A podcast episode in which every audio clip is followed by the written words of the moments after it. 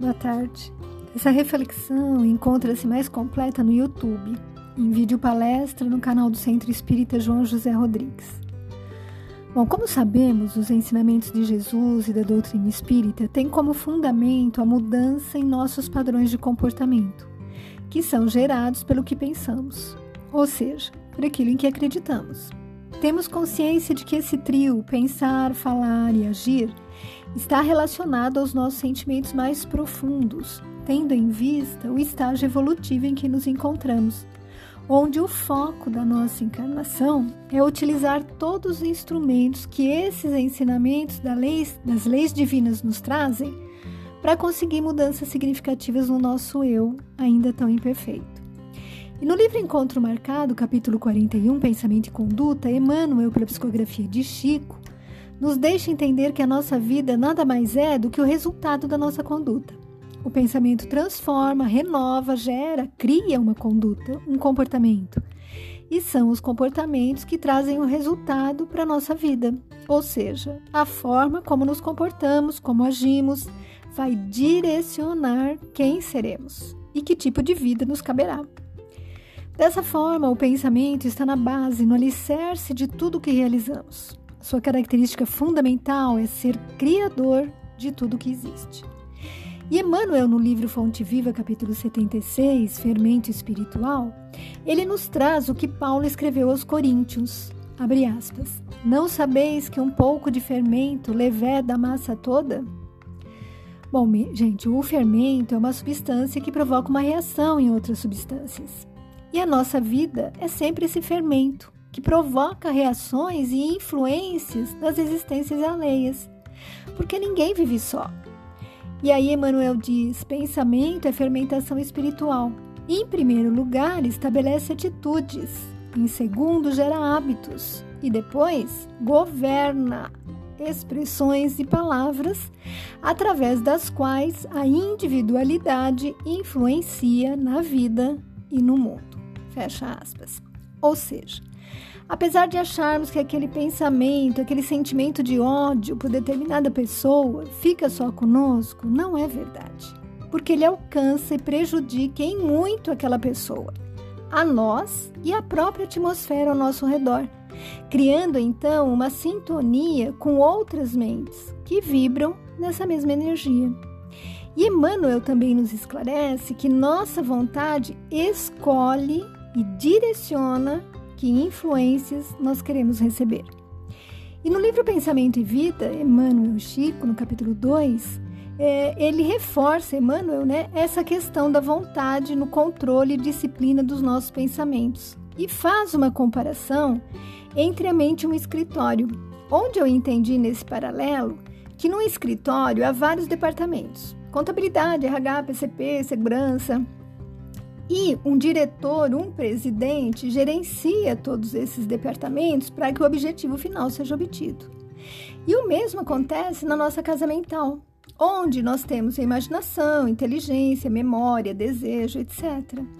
E para que a nossa vida esteja equilibrada, também a mente precisa de uma gestão, de um departamento superior a todos os demais, para esse trabalho em equipe de coesão, e no caso da mente, pense se nós nos deixássemos guiar só pela inteligência. Onde estaria o amor?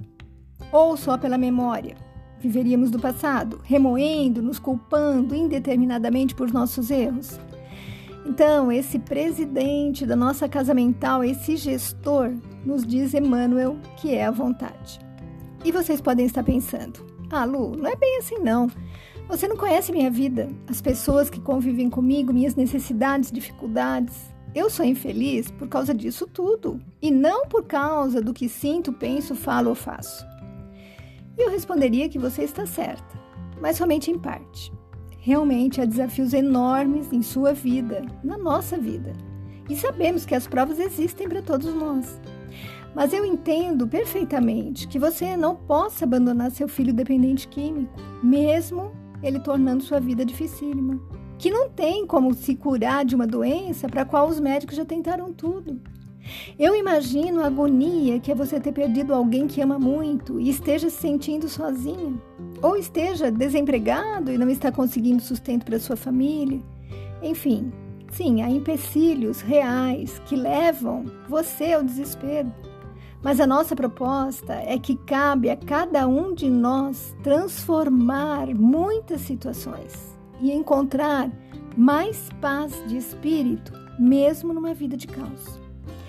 E em uma palavra, eu ouvi, em uma palestra, eu ouvi Arthur Valadares dizer que a grande sabedoria está em nos preparar interiormente para aprender a lidar com as circunstâncias exteriores, por piores que elas sejam. Porque mais importante do que mudá-las é aprender a lidar com elas. E mais importante do que aquilo que a vida nos traz é o que nós tiramos daquilo que a vida nos traz. Mais importante do que os outros nos fazem é o que nós fazemos com o que os outros nos fazem. Porque quando a alma não desperta para isso, ela não tem autonomia. A sua estabilidade, seu equilíbrio, sua paz estará sob o controle do outro e do que a vida lhe oferecer, né?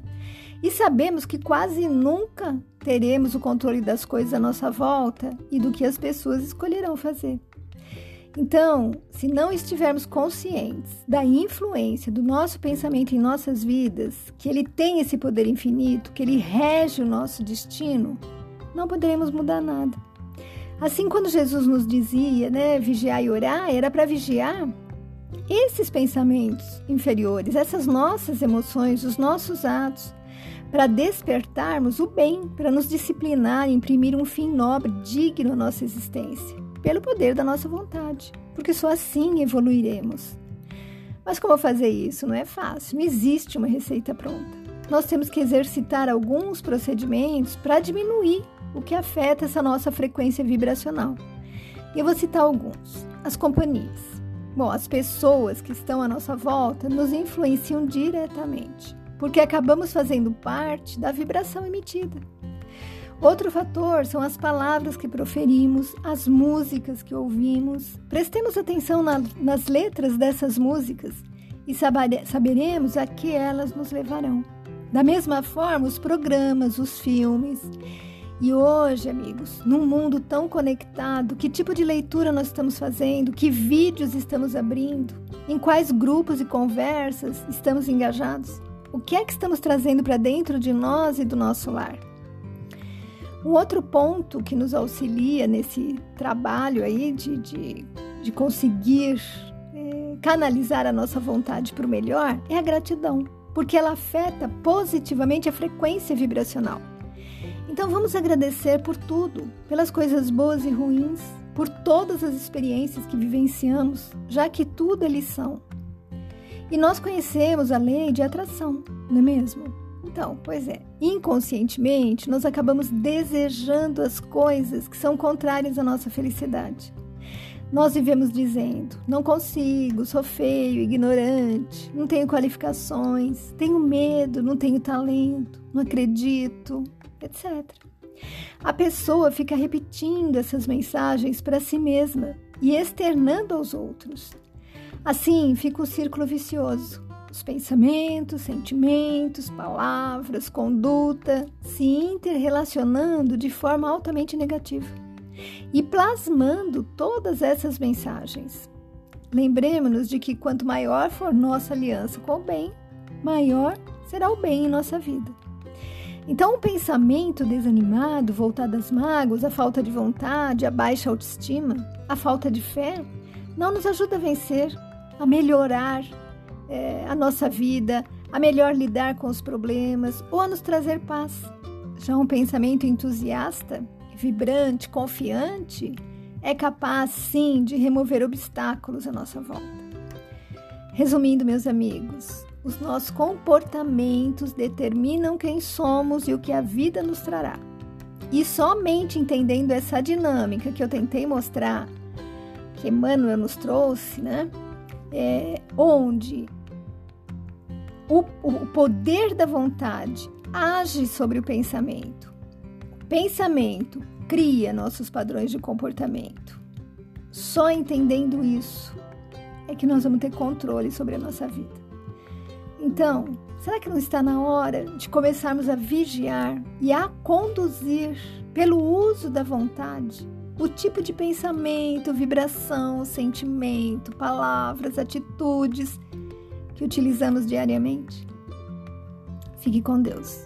Beijos de quem também se preocupa com você.